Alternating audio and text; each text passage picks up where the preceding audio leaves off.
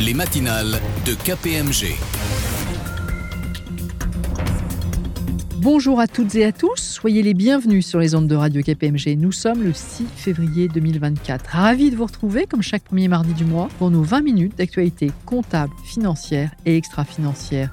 Au micro, Laurent Chilet et Hélène Modicom. Bonjour Laurent. Bonjour Hélène, bonjour à toutes et à tous. La clôture des comptes bat encore son plein, mais une fois celle-ci terminée, les directions financières auront de nombreux défis à relever en 2024, Laurent, même si j'ai un peu l'impression de me répéter.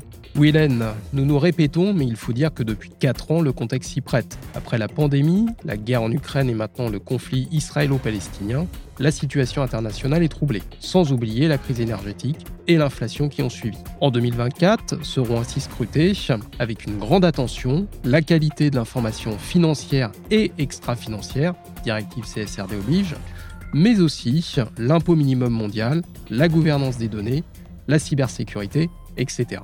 C'est pourquoi nous avons choisi de consacrer aujourd'hui notre dossier du mois aux priorités 2024 des directions financières.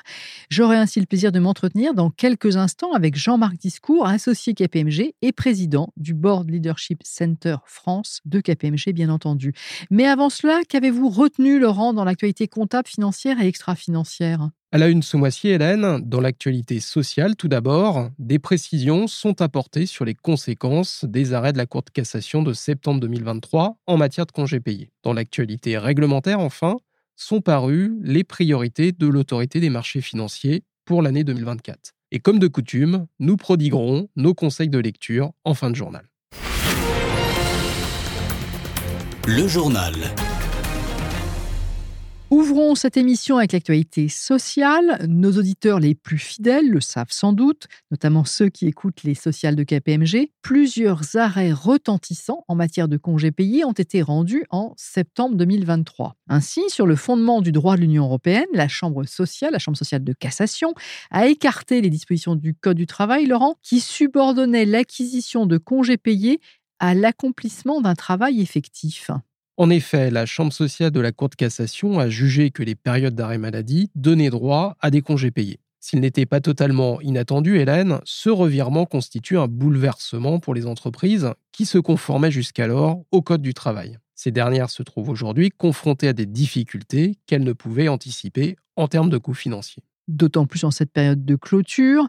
Les conséquences des décisions de la Cour de cassation doivent-elles être intégrées dès les arrêtés comptables 2023, Laurent? Tout à fait. La nouvelle jurisprudence s'applique pour la période de référence de calcul des congés payés en cours à la date des arrêts de la Cour de cassation. Pour la plupart des entreprises, période commençant le 1er juin 2023. Les entreprises ne peuvent pas invoquer les dispositions actuelles du Code du travail ni attendre sa modification refuser à un salarié en arrêt de travail l'acquisition de congés payés pendant cette période. Elles doivent donc en tenir compte pour évaluer la dette de congés payés à la clôture des comptes 2023, étant précisé que cette jurisprudence peut être invoquée par les salariés et les anciens salariés pour les périodes antérieures aux arrêts de la Cour de cassation.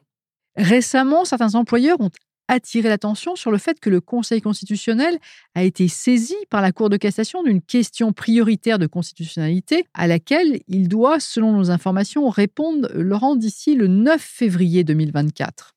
Oui, si le Conseil constitutionnel estime in fine qu'il n'y a pas dans la Constitution de disposition s'opposant à ce que le droit congé payé soit subordonné à l'accomplissement d'un travail effectif, alors la conformité des textes à la Constitution ne remettrait pas en cause le fait que ces textes sont contraires au droit de l'Union européenne et restent donc inapplicables en application des arrêts de la Cour de cassation de septembre 2023 si le Conseil constitutionnel estime à contrario que les textes sont contraires à la Constitution, alors leur application est d'ores et déjà écartée sur le fondement du droit de l'Union européenne dans les arrêts de la Cour de cassation du 13 septembre 2023.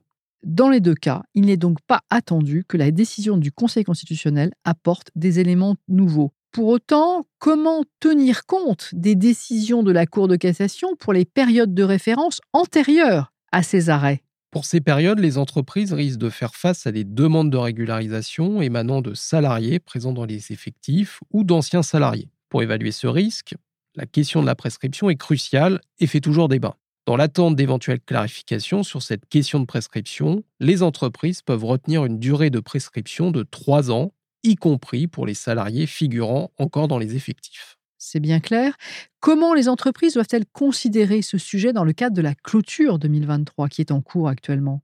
À ce jour, chaque entreprise devrait estimer et provisionner le risque sur les périodes antérieures en procédant en deux étapes.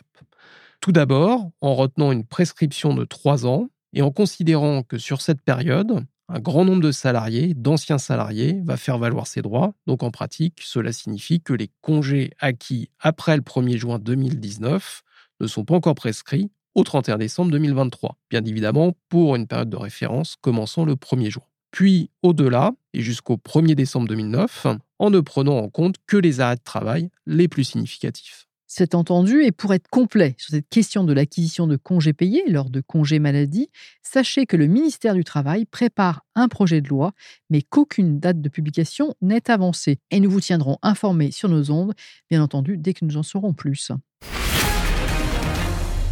Continuons avec l'actualité réglementaire. Comme le veut la tradition, l'AMF, l'autorité des marchés financiers, a publié le 18 janvier ses priorités d'action pour 2024. À l'occasion de ses vœux à la presse, la présidente de l'autorité des marchés financiers a présenté les priorités de l'autorité pour les 12 mois à venir dans la droite ligne des orientations stratégiques Impact 2027 définies en 2023. Deux grands chantiers seront au cœur des travaux de l'AMF en 2024. Tout d'abord au niveau national, l'AMF apportera sa contribution aux travaux sur l'attractivité de la place financière de Paris dans le cadre des réflexions annoncées par Bruno Le Maire, ministre de l'économie, des finances et de la souveraineté industrielle et numérique. Et ensuite, au niveau européen, l'AMF sera force de proposition pour la relance de l'Union des marchés de capitaux. Dans cette perspective, quelles seront les actions prioritaires de l'autorité cette année? En 2024, l'AMF a listé 17 actions prioritaires que l'on peut regrouper en six axes stratégiques. Tout d'abord, être un régulateur exigeant pour une place financière européenne de premier plan. Puis, avoir une action internationale forte, également protéger les épargnants, sans surprise, promouvoir une finance plus durable à travers un accompagnement des entreprises en vue des premiers rapports de durabilité dans le cadre de la directive CSRD, mais également accompagner l'innovation en poursuivant ses travaux sur l'intelligence artificielle, sur l'agrément européen MICA notamment, et enfin être une autorité attractive au service de l'intérêt général. Parallèlement, pour 2024, l'autorité contrôlera en priorité les sociétés de gestion, les intermédiaires de marché et les professionnels de la commercialisation et du conseil. Avant de refermer ce journal, quelles sont les principales publications que vous recommandez ce mois-ci à nos lecteurs, Laurent? Parmi ces publications, je leur recommanderais le traditionnel numéro d'IFRS en bref et la publication du Board Leadership Center intitulé Actualité de clôture à destination des comités d'audit. Des publications à retrouver sur notre site internet kpmg.fr. D'autres conseils de lecture? Pas de lecture, Hélène, mais d'écoute avec Cap Gouvernance, l'édition du 30 janvier, dans laquelle nous avons eu l'honneur de recevoir Michel Sapin, ancien ministre des Finances et des Comptes publics, et nous avons évidemment parlé à cette occasion de la lutte anticorruption avec lui. Deuxième conseil, l'édition du 31 janvier des fiscales, au cours de laquelle nos experts de KPMG Avocats analysent les principales mesures de la fiscalité patrimoniale contenues dans la loi de finances 2024. Et je vous retrouve dans un instant avec notre invité pour le dossier du mois. Le dossier du mois. Comment s'annonce 2024 pour les directions financières? Après quatre années mouvementées, marquées par la pandémie de Covid-19, le retour de la guerre en Europe, un choc énergétique, une forte inflation et un contexte géopolitique pour le moins troublé, 2024 sera-t-elle enfin une année plus calme? En tout cas, les entreprises semblent relativement optimistes en ce début d'année, même si l'exercice de prévision reste toujours compliqué et risqué. Et une inconnue demeure, l'inflation va-t-elle durablement refluer? Quoi qu'il en soit, dans ce contexte toujours volatile et eu égard aux nouvelles obligations réglementaires, notamment en matière de durabilité, les directions financières auront fort à faire cette année encore afin de leur donner une grille de lecture des principaux points d'attention qui seront examinés cette année par les comités d'audit et les conseils, et leur donner aussi quelques pistes sur les actions à mener en 2024, nous avons sollicité aujourd'hui à notre micro Jean-Marc Discours, associé KPMG et président du Board Leadership Center France, la plateforme qui fédère les initiatives de KPMG dédiées à la gouvernance. Bonjour Jean-Marc Discours. Bonjour Hélène, bonjour à toutes et à tous. Le Board Leadership Center vient de publier l'agenda 2024 des conseils d'administration, dans lequel vous passez en revue les grands sujets qui doivent retenir l'attention des administrateurs cette année. Certains thèmes concernent plus spécifiquement les directions financières. Nous vous avions convié l'an passé, à la même époque, pour nous parler justement du sujet des priorités des directions financières et des comités d'audit. Ma première question sera assez directe, assez simple. Ce début 2024 ressemble-t-il à 2023 Oui et non, Hélène, je m'explique. En ce début d'année, les entreprises font face à des bouleversements et des incertitudes qui existaient déjà pour l'essentiel en 2023. Conflit en Ukraine, tensions commerciales et géopolitiques, risques climatiques, volatilité économique, inflation, taux d'intérêt élevés. À cette longue liste se sont ajoutés le conflit au Moyen-Orient, les progrès fulgurants dans le domaine de l'intelligence artificielle et enfin les nouvelles obligations en matière de durabilité. Ce contexte volatile rend toutes les parties prenantes de l'entreprise plus exigeante en matière de transparence et de qualité de l'information communiquée, cette exigence est un réel défi pour les opérationnels, pour les directions financières, mais aussi pour la gouvernance, tout à fait dans son rôle de supervision des risques et de leurs impacts sur la stratégie et la transformation du modèle d'affaires de l'entreprise. Et donc, la pression est forte aujourd'hui sur la direction financière, sur la direction générale et sur la gouvernance au sens large. Donc, la principale priorité des directions financières ou des directeurs financiers, si on préfère, en 2024 sera de répondre à ces pressions. Oui, les directions financières doivent rester en alerte, s'adapter en permanence à cette volatilité dans le pilotage de la performance en se rapprochant encore davantage des métiers. Cela devient aussi un point d'attention majeur pour les comités d'audit qui souhaitent de plus en plus pouvoir évaluer les impacts potentiels d'un changement de tendance en ayant accès aux différents scénarios préparés par la direction, y compris le worst case. En bon français. En bon français. Dans ce contexte compliqué, heureusement, l'actualité comptable au sens strict du terme sera calme en 2024, sans évolution de normes impactantes pour la performance financière. En revanche, l'actualité extra-financière est-elle très chargée avec, pour les plus grandes entreprises, la mise en œuvre du rapport de durabilité dès cette année? Et cette mise en œuvre constitue le principal challenge de l'année au niveau des différentes strates de l'entreprise. Personne ne me contredira, je pense pas moi en tout cas. Effectivement, avec l'ordonnance du 7 décembre et le décret du 30 décembre 2023, la directive CSRD a été transposée en droit français et elle va s'appliquer dès 2024 pour une publication en 2025. À quoi les directions financières devront-elles être particulièrement vigilantes dans ce domaine, Jean-Marc? Compte tenu de l'exigence requise hein, pour les informations extra-financières, je pense que les directions financières vont réellement avoir un rôle clé à jouer. Elles disposent en effet d'une rigueur inhérente à leur fonction, d'une expertise reconnue en matière de processus, de contrôle interne et de maîtrise des outils de, de consolidation, et elles ont l'habitude de travailler en réseau au sein de l'organisation, autant d'atouts pour garantir la fiabilité et la traçabilité de l'information extra-financière. Et plus précisément plus précisément, les directions financières vont devoir, dans un premier temps, contribuer à l'analyse de double matérialité requise par la CSRD afin de définir les enjeux ESG significatifs qui devront être communiqués dans le rapport de durabilité. Et en ce qui concerne les comités d'audit? Comme le prévoit maintenant le Code de commerce, le comité d'audit ou le comité spécialisé en charge de l'information en matière de durabilité a un rôle miroir à celui qu'il exerce dans le domaine comptable et financier. Et bien sûr, les comités d'audit vont devoir s'assurer de la fiabilité et pertinence du rapport de durabilité. Les directions financières peuvent donc s'attendre à ce que le comité d'audit soit aussi exigeant à terme sur l'information extra-financière qu'il l'est aujourd'hui sur l'information extra-financière.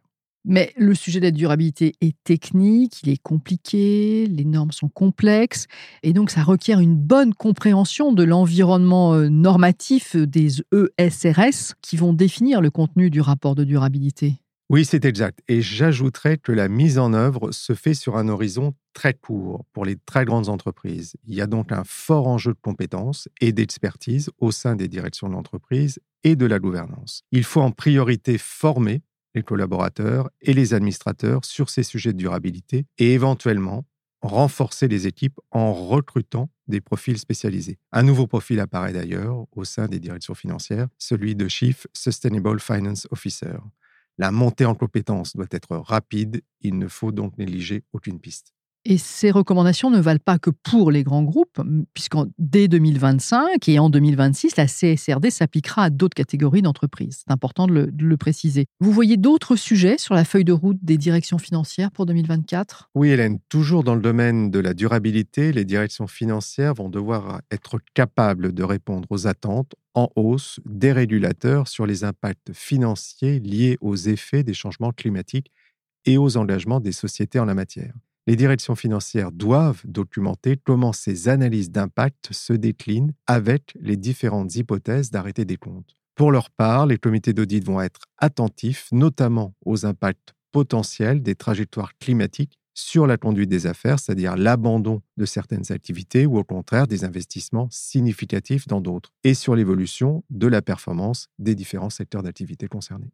Et la direction financière doit donc s'assurer que ces analyses de risque sont à jour. Oui, mais là, je pense qu'il ne faut plus chercher à mettre tous les risques sous contrôle, mais plutôt vivre avec et s'adapter. J'ajouterais que la direction financière doit vérifier que le dispositif de cartographie des risques intègre bien maintenant la double matérialité, c'est-à-dire impact, risque et opportunité liés aux engagements de durabilité. Enfin, comme toujours, elle devra être vigilante à la qualité et à l'efficacité des dispositifs de contrôle interne mis en œuvre pour gérer ces risques. Sur ce sujet, les comités d'audit attachent de plus en plus d'importance à l'évaluation de l'efficacité des dispositifs de contrôle interne. Dans la mesure où les entreprises communiquent dans leur rapport financier sur une évaluation d'un risque résiduel et donc s'engagent indirectement sur l'efficacité du contrôle interne sans transition, hein, tout autre sujet, l'inflation, la hausse des taux d'intérêt, j'en ai parlé en introduction.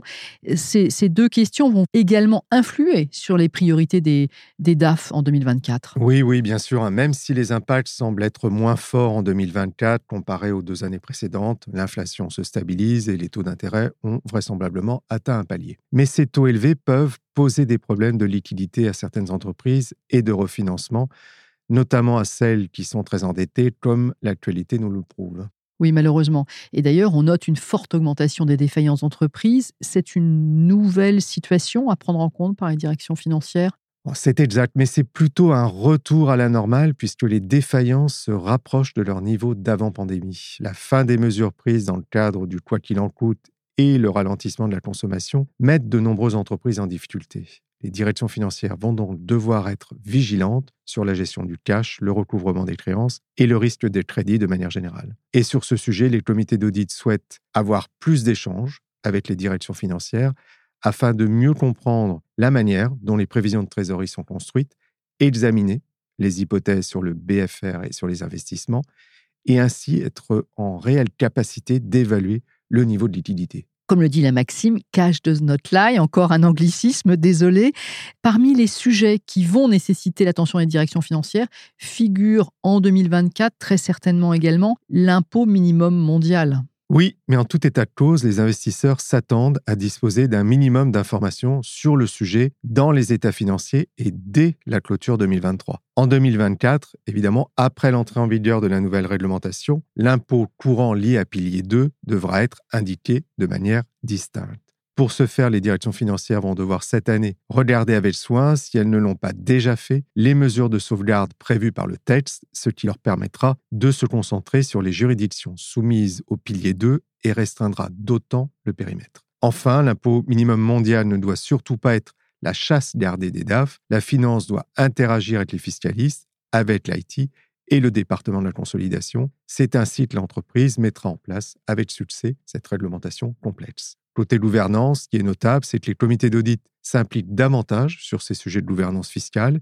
Ils se penchent notamment sur l'évaluation du risque de réputation quant aux choix fiscaux et ils sont également de plus en plus attentifs à la communication sur la transparence fiscale. Dans un tout autre domaine, la cybersécurité, la protection des données sont également des sujets très sensibles depuis plusieurs années pour toutes les entreprises, quelle que soit leur taille, grande, petite ou, moyenne. Comment les directions financières doivent-elles considérer, à votre avis, ces sujets euh, en 2024, Jean-Marc Discours? La sécurité des données est effectivement une priorité pour les directions financières, qui doivent aborder les risques liés aux divulgations de données. Par ailleurs, compte tenu de leur rôle majeur dans le contrôle interne, les directions financières sont de plus en plus sollicitées sur ce sujet. Elles doivent également être en mesure, le cas échéant, d'évaluer les cas de non-conformité susceptibles d'impacter les états financiers.